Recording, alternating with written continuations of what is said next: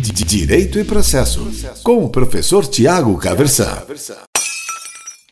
Hoje eu quero conversar com você sobre o recurso de agravo interno, que é previsto e regulamentado lá no artigo 1021 do Código de Processo Civil. E vejam que ele tem uma história interessante. O recurso de agravo interno originariamente não tinha previsão na legislação processual civil. Ele era uma, uma exceção àquele princípio lá da taxatividade, que só os mecanismos que encontram expressa previsão na legislação positivada é que podem se prestar aí como meios de impugnação qualificados como recursos. Esse recurso, ele tinha previsão nos regimentos internos dos tribunais. Isso é que explica a denominação que ele tinha de agravo regimental. No fundo, no fundo, lá no Supremo Tribunal Federal, é assim que esses agravos são aí classificados até hoje. Veja só você que coisa interessante. No, no final da vigência do Código de Processo Civil de 1973, contudo, houve alteração legislativa e esse recurso passou a ser expressa e especificamente previsto na legislação. Na época, só com a denominação de agravo ainda. Agora, no Código de Processo Civil de 2015, ele está lá no artigo 1021 e a denominação expressa na legislação infraconstitucional é essa, agravo interno.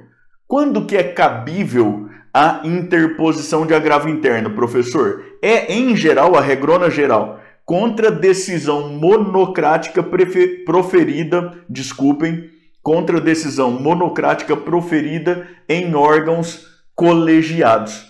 Então, se eu tenho em um tribunal, órgão colegiado, uma decisão proferida por um único magistrado, em geral, o recurso que cabe contra essa decisão é o de agravo interno. Então, vamos pensar aqui em um exemplo para ilustrar, tá certo? Imagine que você tenha lá um cliente que precise de uma vaga em UTI. Isso é uma tutela de urgência né? Você pleiteia aí que ele seja transferido quanto antes para uma vaga de UTI, porque extrajudicialmente está tendo lá uma dificuldade nesse sentido. O juiz, imagine por algum motivo lá, ele nega a liminar. Você interpõe o recurso cabível, é o recurso, nesse caso, de agravo de instrumento, na forma do artigo 1015, inciso 1, melhor dizendo, com fundamento no artigo 1015, inciso 1 do próprio Código de Processo Civil, tá certo? Esse agravo de instrumento ele é distribuído para uma das, das câmaras cíveis lá do Tribunal de Justiça com o qual você estiver trabalhando e lá é designado um relator. E vamos imaginar que, como a situação é realmente muito urgente, você tenha formulado o pedido aí de tutela de urgência recursal, uma tutela aí antecipada recursal, atribuição do tal do efeito ativo ao recurso. Ou seja, na prática, você pediu ao relator, olha, enquanto tramita o agravo de instrumento, determine que o agravante fique aí em uma vaga de UTI, porque senão ele vai acabar morrendo. E imagine você que por um motivo qualquer o relator tenha negado a concessão desse efeito ativo. Contra essa decisão dele, que é uma decisão monocrática em um órgão colegiado, é que cabe o recurso de agravo interno, esse recurso do artigo 1021, que é objeto dessa nossa conversa de hoje, tá certo? Então o cabimento é em geral contra decisões com cunho decisório, porque senão a ideia de que não é recorrível, né, contra decisões monocráticas proferidas em órgãos colegiados, tá certo? Segundo ponto de importância aqui, que é o seguinte: qual o prazo, professor, para manejo desse recurso? Veja, o artigo 993, lá no parágrafo 5 ele vai dizer que o prazo para os recursos previstos no Código de Processo Civil é de 15 dias. Então isso vale para os recursos em geral, com uma única exceção, que é o recurso de embargos de declaração, artigo 1023, prazo de 5 dias. Então, o agravo interno, a ideia é de que o prazo é de 15 dias, esses dias contados em dias úteis, porque esse é um prazo processual. Veja que essa é uma ideia reforçada lá no artigo 1070 do Código de Processo Civil, que vai dizer que o prazo para qualquer agravo previsto em qualquer lei é de 15 dias. eu preciso te dizer, contudo, que você deve tomar alguma cautela quando for interpor esse recurso. Aqui no estado do Paraná, de onde falo, por exemplo, o tribunal tem entendido costumeiramente que agravos internos interpostos aí contra a fazenda pública, eles teriam supostamente prazo de cinco dias e esse prazo seria contado em dias corridos por conta de previsões supostamente mais específicas da legislação aí é, desde a década de 80, década de 90 por aí. Para mim, de verdade, parece que isso não faz o menor sentido, que nega vigência ao artigo 1070, que pelo que me parece é, derrogou as previsões legais anteriores todas sobre prazo de qualquer espécie de agravo. Parece-me que foi isso que o artigo 1070 fez. De toda forma, você deve tomar cuidado aí para na prática não é, precisar se sujeitar com mais uma discussão aí a respeito da tempestividade do seu recurso, tá certo? Então, em resumo, prevê o código que o prazo é de 15 dias úteis, mas na prática você deve se assegurar disso olhando a jurisprudência do tribunal, as decisões mais recentes do tribunal com o qual você vai trabalhar para esse tipo específico de situação que estiver se apresentando para você aí, tá bom? Só para você não ficar sem ideia de em que tipo de situação isso tem ocorrido, aqui no estado do Paraná tem se entendido que o prazo seria só de cinco dias para interposição do agravo, quando o próprio tribunal aí se nega a conceder vaga de creche aí para criança de, de parcos resultados que precisa aí de creche é, efetivamente pública e tudo mais, tá bom? Então vocês imaginem só para fazer um comentário particular aqui se o tribunal está fazendo esse tipo de ginástica hermenêutica contra a determinação do artigo 1070 do Código de Processo Civil para negar vaga de creche para criança pobre, você imagina o que não faz aí em não os tribunais brasileiros não seriam capazes de fazer em outros casos, tá certo? Formato da petição ela é daquelas petições aí típicas de recurso, né, em que você tem uma petição de interposição arrazoado anexo. Nessa petição de interposição, você dirige lá, essa petição de interposição você dirige lá ao próprio relator do processo já em curso, tá certo? Até porque recebida a petição, ele pode depois aí no exercício do contraditório se retratar da decisão anterior, nós já vamos ver isso, tá certo? Então você dirige para ele, pede que seja recebido aí na forma da legislação processual civil vigente é, e, e, processado também, e pede inclusive que oportunamente seja exercido o juízo de retratação. Que se não for esse o caso, seja o recurso encaminhado ao órgão colegiado, onde data vênia tem convicção de que será conhecido e provido, tá certo? Então, petição de interposição arrazoado anexo. O arrazoado precisa veicular uma impugnação específica dos fundamentos da decisão agravada. Veja, ele não pode ser um simples copia e cola da argumentação anterior. Ele precisa dialogar com a decisão agravada, especificamente com os fundamentos da decisão agravada sob pena de rejeição de conhecimento ao recurso na forma lá do artigo 932, inciso 3 do próprio Código de Processo Civil, tá certo? Então, tem que prestar atenção aí para o exercício do dever de dialeticidade na petição no arrazoado aí do agravo interno. Protocolado com respeito ao prazo, o relator vai receber o recurso, vai intimar a parte contrária para exercer o contraditório. O prazo também é de 15 dias, ele é feito por meio aí de contrarrazões ou contra-minuta. Existe aí alguma, alguma controvérsia sobre qual seria a denominação é, tecnicamente mais correta, mas isso na prática não tem, na prática forense não tem feito diferença. Envie você aí como contra-razões, que é o que eu tenho preferido fazer ultimamente, para falar a verdade, ou envio você como contra-minuta, parece-me que o teor das contrarrazões tem sido aí levado em conta pelos tribunais, tá certo? Oportunizado o contraditório. Aí o, o relator pode exercer o juízo de retratação. Se ele exerce o juízo de retratação, perde objeto o agravo interno. Resolveu o problema.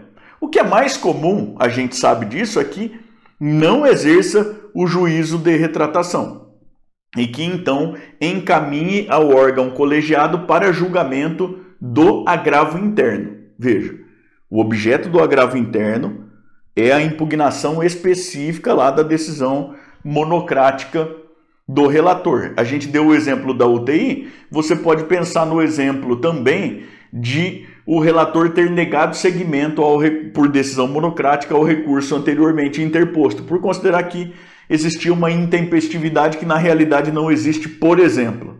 Tá certo? Então, é, se ele não se retratar, o feito será encaminhado aí ao órgão colegiado para julgamento. E esse é um julgamento que deve inclusive ser pautado. Então, deve haver aí designação aí de sessão de julgamento com antecedência. Por quê? A parte tem direito de acompanhar o julgamento caso assim deseje. Então ela pode manifestar interesse na forma lá do próprio Código de Processo Civil, do regimento interno do próprio tribunal, manifestar interesse no acompanhamento aí do julgamento. Sustentação oral, como regra geral, não cabe.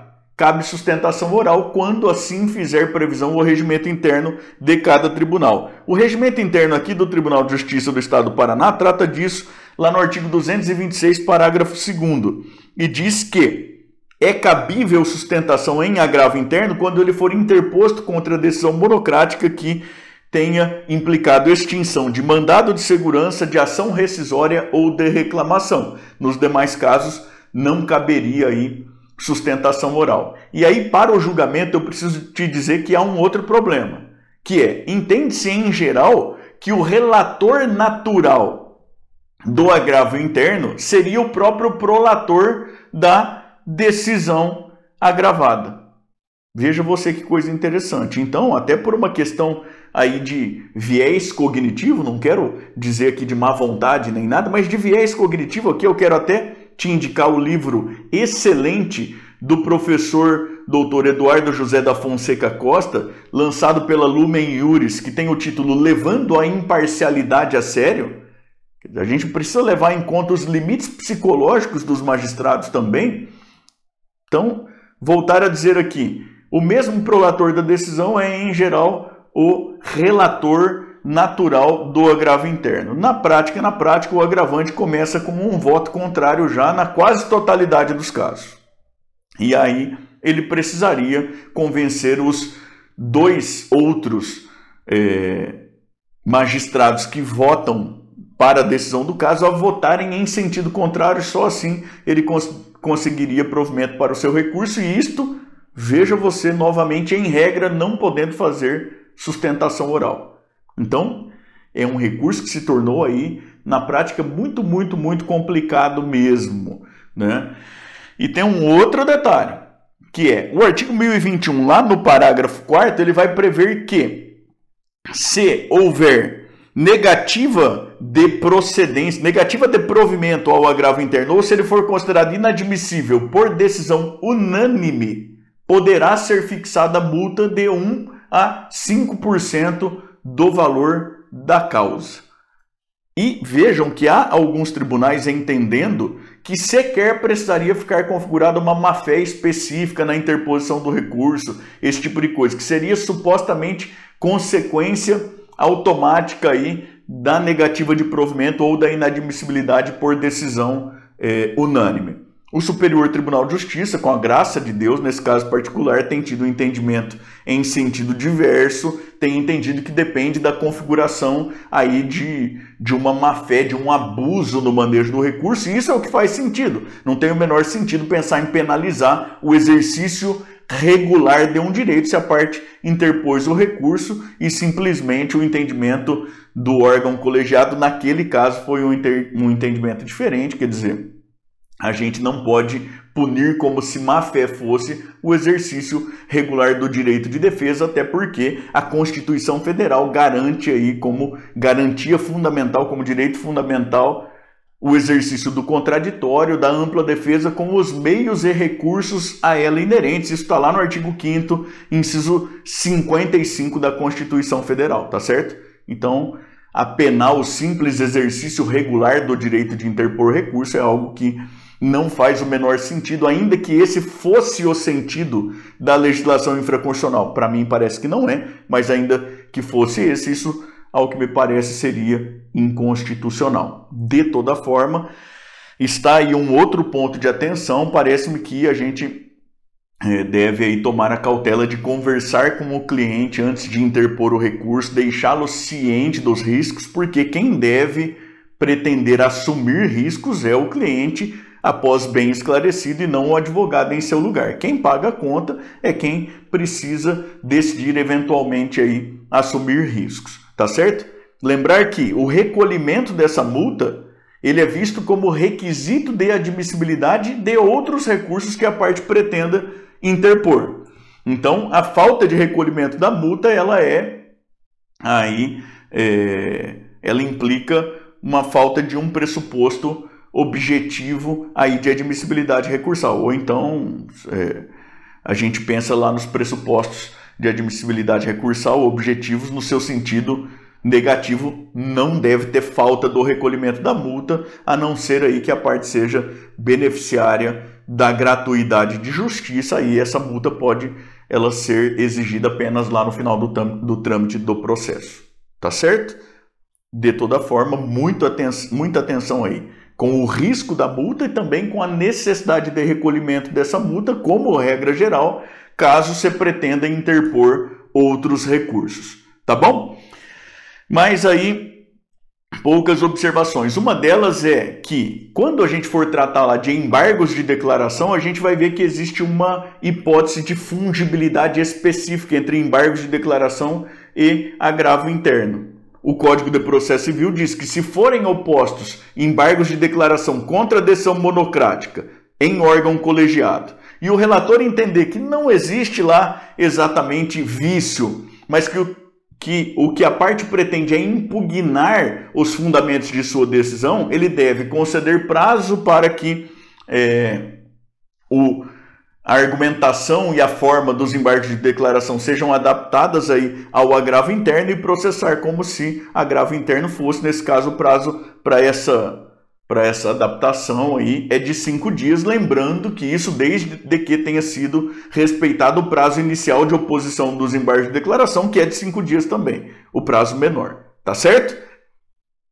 Então, é, essa é uma outra observação que parece importante em relação ao agravo interno. Para aí concluir, eu gostaria de te lembrar o seguinte: como regra geral, se é a decisão monocrática for uma decisão proferida lá pela presidência ou vice-presidência do tribunal, de negativa, no sentido de negar segmento a recurso especial e ou a recurso extraordinário, aí, via de regra, o agravo que cabe é outro. Não é o agravo interno do 1021. Via de regra, o agravo que cabe é o agravo em recurso especial, ou agravo em recurso extraordinário e ou agravo em recurso extraordinário, que é regulado lá pelo artigo 1042 do Código de Processo Civil, tá certo? Para verificar quando será um, quando será outro, você deve olhar lá para o parágrafo 2 do artigo 1030 do Código de Processo Civil. Porque, para falar bem a verdade, mesmo contra essa decisão do presidente ou do vice-presidente do tribunal de negativa de segmento a recurso especial e ou a recurso extraordinário, em alguns casos o recurso cabível será o agravo interno e não o agravo do 1042. Para já te adiantar isso, será agravo interno quando o fundamento da negativa de segmento for entendimento firmado pelo Supremo Tribunal Federal em regime de repercussão geral, ou então pelo Supremo Tribunal Federal ou pelo Superior Tribunal de Justiça no julgamento de recursos pelo procedimento lá dos repetitivos lá do 1036 e seguintes do próprio Código de Processo Civil, tá certo? Então, aqui resumindo, retomando e resumindo, se a decisão monocrática for uma decisão de negativa de segmento a recurso especial e ou a recurso extraordinário, para saber qual que é o agravo correto, se é o agravo interno, que é o objeto da nossa aula de hoje, lá do 1021, ou se é o agravo em recurso especial ou em recurso extraordinário que é regulado lá pelo 1042, que será objeto de vídeo próprio, você deve olhar para o parágrafo 2 do artigo 1030 do Código de Processo Civil, tá certo? Direito e Processo, com o professor Tiago Caversan.